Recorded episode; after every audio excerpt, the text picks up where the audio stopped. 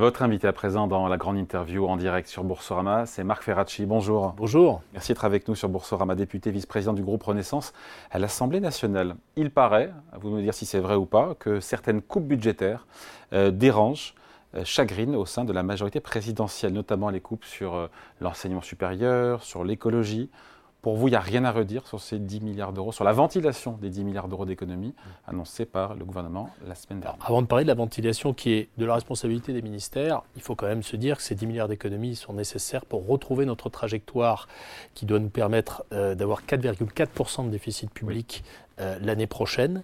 et cette trajectoire, elle a été impacté par le fait que les prévisions de croissance ah, se sont dégradées. C'est 4-4 cette année, c'est pas l'année prochaine Oui, cette année, quand je dis l'année prochaine, parce que j'étais déjà dans le budget. 2025 Non, non, mais pour le budget 2024, effectivement, 4,4% de déficit, ça va être difficile. Et euh, compte tenu de la dégradation des prévisions de croissance, euh, il y avait besoin de faire des efforts. Alors maintenant, vous me parlez de la Pardon, je coupe, mais certains disent que c'est procyclique aussi, c'est-à-dire que plus on coupe, plus ça réduit la croissance et moins il y a d'activité. Et donc, c'est euh, un des enseignements de la crise des dettes souveraines des années 2010. Il faut faire certains attention. ont admis, a posteriori, qu'on avait trop coupé, on a fait trop d'économies. Il faut faire attention à cela, il faut faire attention à cela.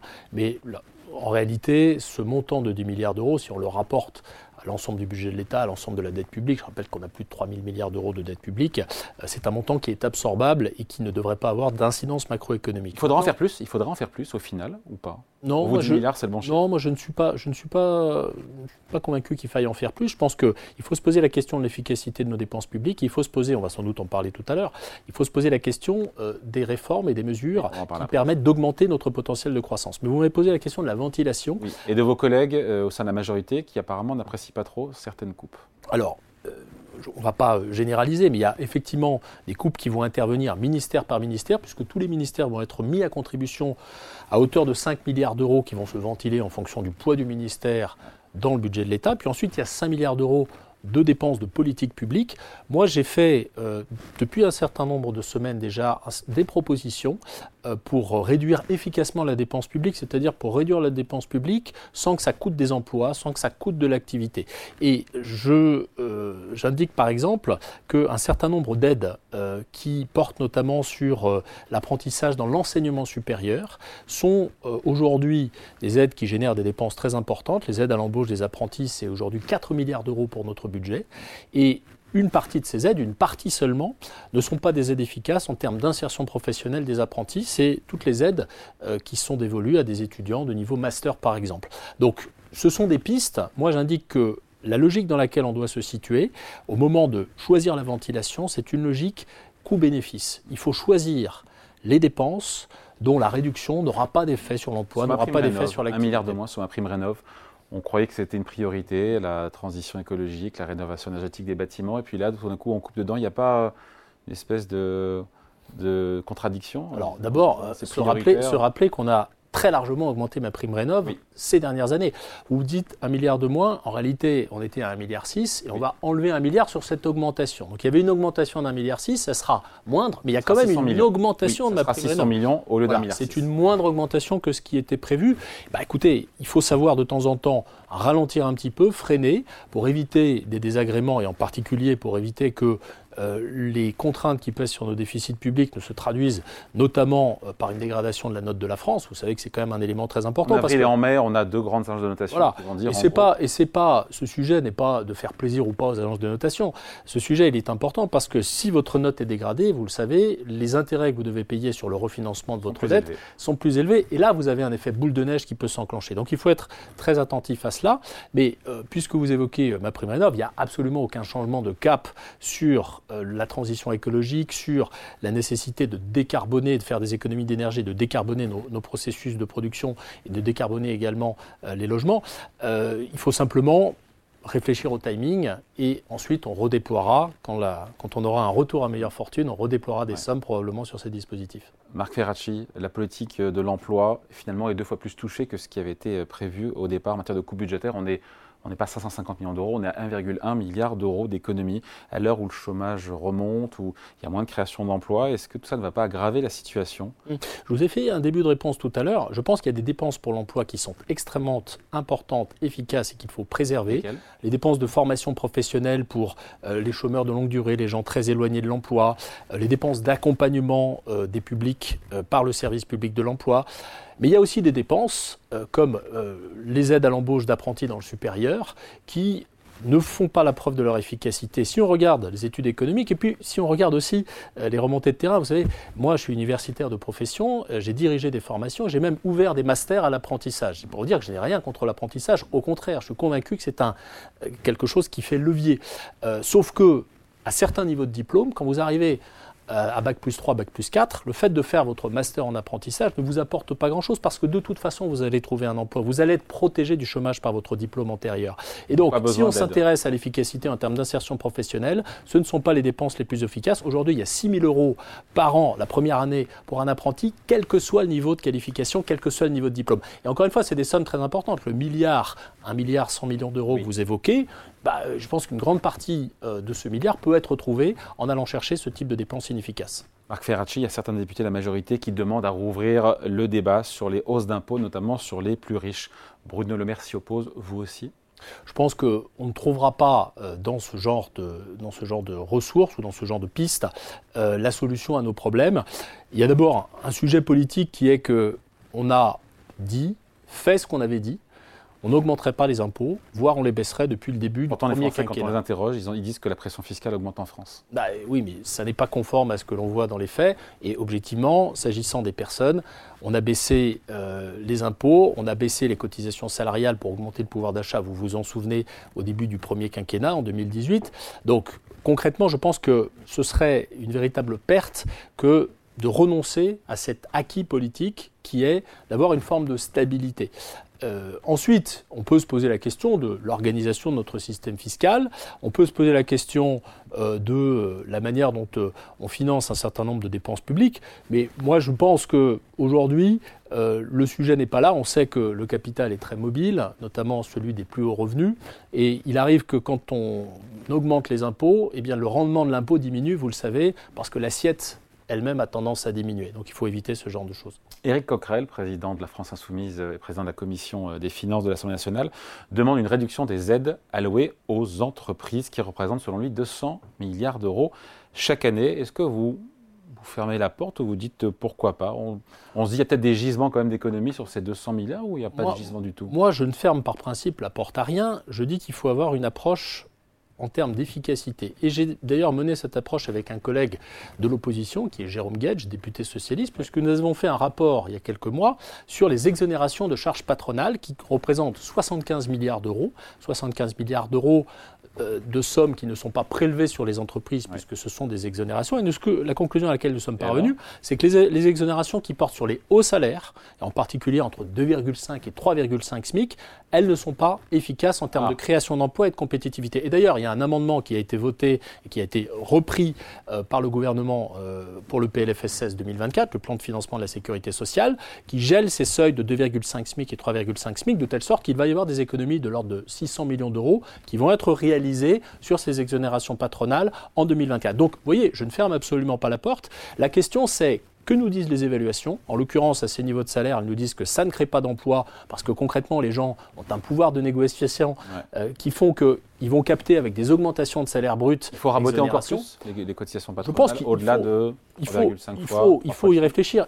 Mais Aujourd'hui, il y a une réflexion qui est en cours, qui a été missionnée par Elisabeth Borne, qui a demandé à deux économistes, Étienne Vasmer et Antoine Bozio, de rendre un rapport sur les exonérations de charges, sur la prime d'activité, sur la détermination des salaires on le sait bien, aujourd'hui, on a un problème de trappe à bas salaire. Vous savez que quand vous augmentez le salaire d'un salarié au SMIC, pour l'augmenter de 100 euros, en tant qu'employeur, vous avez besoin de débourser 238 euros parce que vous avez des exonérations qui sont dégressives. Et puis vous avez aussi l'aspect prime d'activité. Quand vous augmentez votre salarié, il perd de la prime d'activité. Donc dans la négociation, le patron va dire bah, Tu sais, si je t'augmente, je vais perdre euh, des exonérations. Et le salarié qui dit bah, euh, De toute façon, si tu m'augmentes, je vais perdre de la prime d'activité. Donc Pourquoi est-ce qu'on en est là? Parce que, comme souvent en France, on a tendance à concevoir nos politiques publiques de manière segmentée, les exonérations d'un côté, la prime d'activité de l'autre, la négociation des salaires dans un troisième temps. Il faut avoir une approche globale et j'espère que ces deux économistes eh feront des recommandations pour refondre un petit peu euh, le, champ des exonérations et de la prime d'activité parce que, vous le disiez, ça coûte très cher. Et je vous ai répondu sur certaines aides aux entreprises. Je ne reviens pas sur ces aides à l'apprentissage dans le supérieur, mais ce sont quand même euh, des sommes très importantes. Remettre en cause les aides aux entreprises, c'est une ligne rouge, dit Patrick Martin, le président du MEDEF. Mais vous le rassurez ou, euh, il y aura peut-être encore d'autres budgétaires Moi, je le euh, rassure au sens où je pense que certaines euh, baisses d'impôts pour les entreprises sont absolument essentielles. Je pense en particulier à la baisse des impôts de production. Et elles doivent se poursuivre, elles doivent se poursuivre rapidement. Quand j'évoquais la nécessité de faire moins d'exonération de charges sur les hauts salaires, je disais dans le même temps qu'il faudrait recycler cet argent qu'on économise si on supprime certaines exonérations en allant plus vite et plus fort dans la baisse des impôts de production. Donc l'enjeu, c'est pas. pèse deux fois plus en France rapporté au PIB que une moyenne de 12 pays européens autour de nous. Mais vous voyez, il euh, n'y a pas une réponse euh, globale et générale. Les aides, les aides aux entreprises, elles sont très diverses. Il y en a qui sont efficaces et nécessaires. Les exonérations sur les bas salaires, elles sont absolument indispensables parce qu'on a un coût du travail au niveau du SMIC qui sans ça est très élevé. Si on les supprime, ça va détruire des centaines de milliers d'emplois. Euh, les impôts de production et les dépenses qu'on fait pour les diminuer, elles sont très importantes. Après, il y a d'autres aides qui, de mon point de vue, gagneraient à être interrogées dans leur efficacité. Donc, eh ben, je, vous l'ai dit, les exonérations. Oui, mais en dehors de celle-là. Alors, écoutez, il y a un débat qui est un peu un serpent de mer sur le crédit d'impôt recherche, sur son, ce que j'avais en sur son hein. ciblage. C'est 5 ou 7 milliards d'euros, je crois. De, voilà, il faut, il faut faire attention quand même aux effets de signaux, c'est-à-dire les investisseurs qui peuvent avoir envie de venir en France ou envie de rester en France, euh, parce qu'il y a ce dispositif euh, qui soutient euh, la recherche. Profite au gros et, peu aux PME. Voilà, il y a, il y a je pense, une réflexion à avoir depuis très longtemps. Quand je disais que c'est un serpent de mer, on ne, compte plus les rapports sur le crédit d'impôt recherche. je pense qu'il y a une réflexion à avoir sur son ciblage, sur la manière dont il bénéficie effectivement à des dépenses de recherche. Euh, moi, j'ai commis il y, a, des années un livre sur l'évaluation des politiques publiques dans lequel j'avais fait un encadré sur le crédit d'impôt recherche et j'avais identifié à l'époque qu'on pouvait toucher le crédit d'impôt recherche quand on était une entreprise de prêt-à-porter qui faisait deux collections par an parce que les collections étaient considérées comme éligibles au sens de la recherche. Ah on se dit que c'est du grand n'importe quoi. Vous vous rendez compte que, alors je, je ne sais pas aujourd'hui si c'est toujours le cas, parce qu'il y a eu des modifications du CIR, mais à l'époque, on en était là. Donc vous voyez que cette question du ciblage, euh, elle est quand même très importante, et c'est pour ça qu'il n'y a pas une réponse unique à l'interpellation du président du MEDEF, que je respecte. Euh, il a raison de dire que le coût du travail pour les entreprises françaises et les coûts de production pour les entreprises françaises sont globalement plus élevés qu'ailleurs, mais ensuite, si on, euh, si on remet en question certaines dépenses, on peut le faire sous réserve de les avoir évalués au préalable. Alors, il y a les économies, puis il y a la croissance. La croissance, elle peut être favorisée par une loi Macron 2 que le président a annoncée pour le printemps. On en est où, là, aujourd'hui, on se parle Écoutez, moi j'ai lancé cette idée, j'ai lancé cette idée euh, il y a un certain temps. D'ailleurs, je crois que j'en avais parlé sur votre plateau il y a quelques mois. Euh, l'idée de, s'attaquer à un certain nombre de rentes, de barrières à l'entrée, euh, à la fois pour créer des emplois, mais aussi pour faire baisser les prix. Vous savez qu'on a un problème de pouvoir d'achat qu'on ne sait plus régler en faisant des chèques aux Français. Donc il faut agir sur la formation. Enfin, on ne sait plus parce qu'on n'a plus les moyens. Voilà, tout à fait. On n'a plus les moyens. On ne sait plus le faire parce qu'on n'a plus les moyens. Et donc il faut agir sur la formation des prix de manière un petit peu plus indirecte, un peu plus intelligente, j'ai envie de dire. et donc pour ça il faut remettre euh, sur le métier euh, l'idée que, eh bien, mais il y a, aux barrières, aux barrières il, y a eu une, il y a eu une loi Macron 1. S'il faut une loi Macron 2, c'est que la première n'est pas allée assez loin.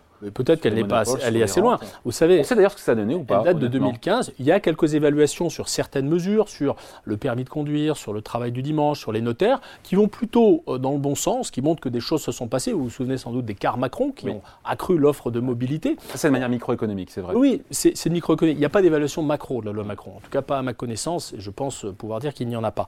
Euh, mais euh, vous dites que ça n'est pas allé assez loin. Il faut toujours remettre l'ouvrage sur le métier. Pourquoi? Parce que on est dans un pays, la France, euh, dans lequel les corporatismes, les rentes, les barrières à l'entrée sont très nombreux. Et souvent... Euh, Quel métier Pardon, parlez-nous des métiers, hmm. des secteurs. Y a... entend ces mots, rente... Il y a, y a euh, je vous ai vous avez sans doute entendu le Premier ministre Gabriel Attal, dans sa déclaration de politique générale, il a évoqué le secteur des syndics de copropriété. C'est un sujet très concret pour la vie des Français. Je ne sais pas si vous êtes en lien avec un syndic. Bon, le fait de pouvoir changer de syndic, par exemple, c'est un sujet qui est aujourd'hui rendu assez compliqué par les réglementations existantes. Et peut-être que si on assouplissait les possibilités de changer de syndic, eh ben on aurait des prix qui baissent et surtout, on aurait un service rendu aux Français plus important. Un autre sujet très important, le permis de conduire. Vous savez qu'aujourd'hui, on a fait beaucoup d'efforts pour financer le permis de conduire. Vous pouvez le financer avec votre compte personnel de formation, par exemple. Il y a beaucoup d'aides publiques. En revanche, il y a toujours un problème qu'on n'a pas réussi à résoudre, c'est qu'il n'y a pas de place pour passer le permis. Et quand vous le loupez une fois, moi ça m'est pas arrivé, j'ai de la chance, mais il y a certaines personnes à qui ça arrive, eh bien vous devez attendre des mois et vous devez reprendre des heures pour euh, maintenir vos acquis. Ça, ça coûte très cher. Moi, je suis d'avis qu'on réfléchisse à la possibilité de faire passer l'examen du permis par d'autres acteurs, certifiés, accrédités, évidemment, il y a un enjeu de sécurité routière, que euh, les acteurs habituels, c'est-à-dire les inspecteurs du permis de conduire. Voilà les réflexions très concrètes. Et en dehors des, écoles de conduite, en dehors des syndics, de copropriété, vous avez quoi d'autre en tête? Alors, euh, il y a un autre sujet qui me tient beaucoup à cœur, c'est l'inclusion des jeunes les, les, plus en difficulté, ceux qui sont sortis de l'école sans diplôme. Vous savez que pour accéder à un certain nombre de professions artisanales, il faut un diplôme ou un titre professionnel pour être coiffeur, boucher, fleuriste. Et c'est très bien, il est très important que ce principe du diplôme soit maintenu. Mais on pourrait réfléchir pour certains jeunes qui sont en rupture de banc avec l'école, qui ont parfois une relation presque traumatique à l'école, euh, on pourrait réfléchir à des voies d'accès alternatives elles existent déjà, mais elles sont tellement compliquées, tellement dures à, obtenir que euh, ça ne concerne que très peu de monde.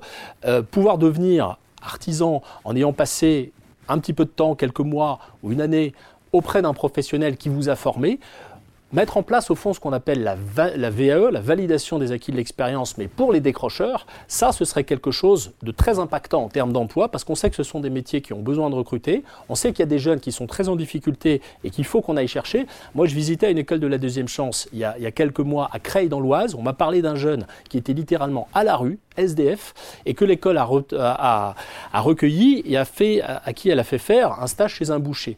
Le boucher était content de lui, le jeune a retrouvé confiance, il avait des le boucher lui demande Écoute, j'ai envie de t'embaucher, mais il faut que tu passes ton titre professionnel. Et là, le jeune répond Moi, je ne retourne pas à l'école parce que l'école, elle m'a cassé. Bon, il y a ces parcours de vie qu'il faut prendre en compte et à qui il faut apporter des solutions. Et donc ça, ce sont les conditions d'entrée, ce sont les conditions de diplôme. Alors il ne s'agit pas de les remettre en question, mais il s'agit d'inventer des voies d'accès alternatives. Donc je pourrais aller beaucoup plus loin et, détailler beaucoup plus de, secteurs ou de ah, mais je veux bien, moi je veux bien, je sais pas, les, notaires, les pharmaciens. Euh. Alors, euh, il se trouve que Gabriel Attal a évoqué ce sujet des pharmaciens sous un angle spécifique. Il n'a pas parlé des notaires, à ma connaissance. Euh, il a évoqué les pharmaciens sous un angle spécifique qui est la vente en ligne. Euh, l'idée, euh, si je l'ai bien comprise, ce n'est pas de remettre en question l'organisation de la profession de pharmacie, mais c'est de permettre de faire en sorte que des pharmaciens d'officine, évidemment sous réserve que euh, ce soit des pharmaciens diplômés, puissent vendre en ligne dans de meilleures conditions. Aujourd'hui, il y a des contraintes réglementaires qui s'attachent à la vente en ligne, sur les conditions de stockage, sur les conditions euh, matérielles de la vente en ligne, qui font que dans certains endroits où il n'y a pas forcément un maillage territorial suffisamment important de pharmaciens, eh bien, on a peut-être un intérêt à regarder cela. Je pense que ce sont des sujets importants parce que ça peut avoir un, effet sur les prix, ça peut aussi avoir un effet sur l'accès euh, des citoyens à certains biens et services. Et tout ça, ça participe de cette logique de déverrouillage. Je pense qu'il faut n'avoir euh, pas de, euh, il faut ouvrir tous les possibles. Ensuite, le gouvernement euh, choisira. Et pour répondre à votre question du début, où en est-on Oui, bah, on, est En, on est en phase de. Moi, je suis à titre personnel et avec d'autres collègues parlementaires en phase de diagnostic. On lit des rapports, on rencontre des acteurs. Certains nous expliquent qu'il faut déverrouiller, d'autres nous expliquent que euh, ça présenterait des inconvénients de déverrouiller. On essaye de se faire une idée et d'avoir une liste de mesures à proposer au gouvernement, à partager avec le gouvernement. Et euh, je pense que d'ici l'été, en tout cas c'est ce qui a été euh, annoncé par le Premier ministre, euh, il y aura probablement un texte à l'Assemblée nationale. Voilà, une loi Macron 2, soit en passant, qui ne coûtera rien au budget de l'État. Tout à fait. C'est un des intérêts. Ça crée des emplois, ça fait baisser les prix. Ce sont souvent des objets politiques très concrets pour les gens, le permis, les syndics. Tout ça, je pense, peut parler à nos concitoyens et on peut se retrouver sur cette logique de, simplification qui prolonge la loi de simplification qui est en train d'être préparée à Bercy. Mais euh, l'idée, c'est de simplifier l'accès ici. Voilà, merci beaucoup. D'ailleurs, juste sur la simplification, euh, Gabriel Attal a sorti ce chiffre de 60 milliards d'euros par an comme coût à l'économie.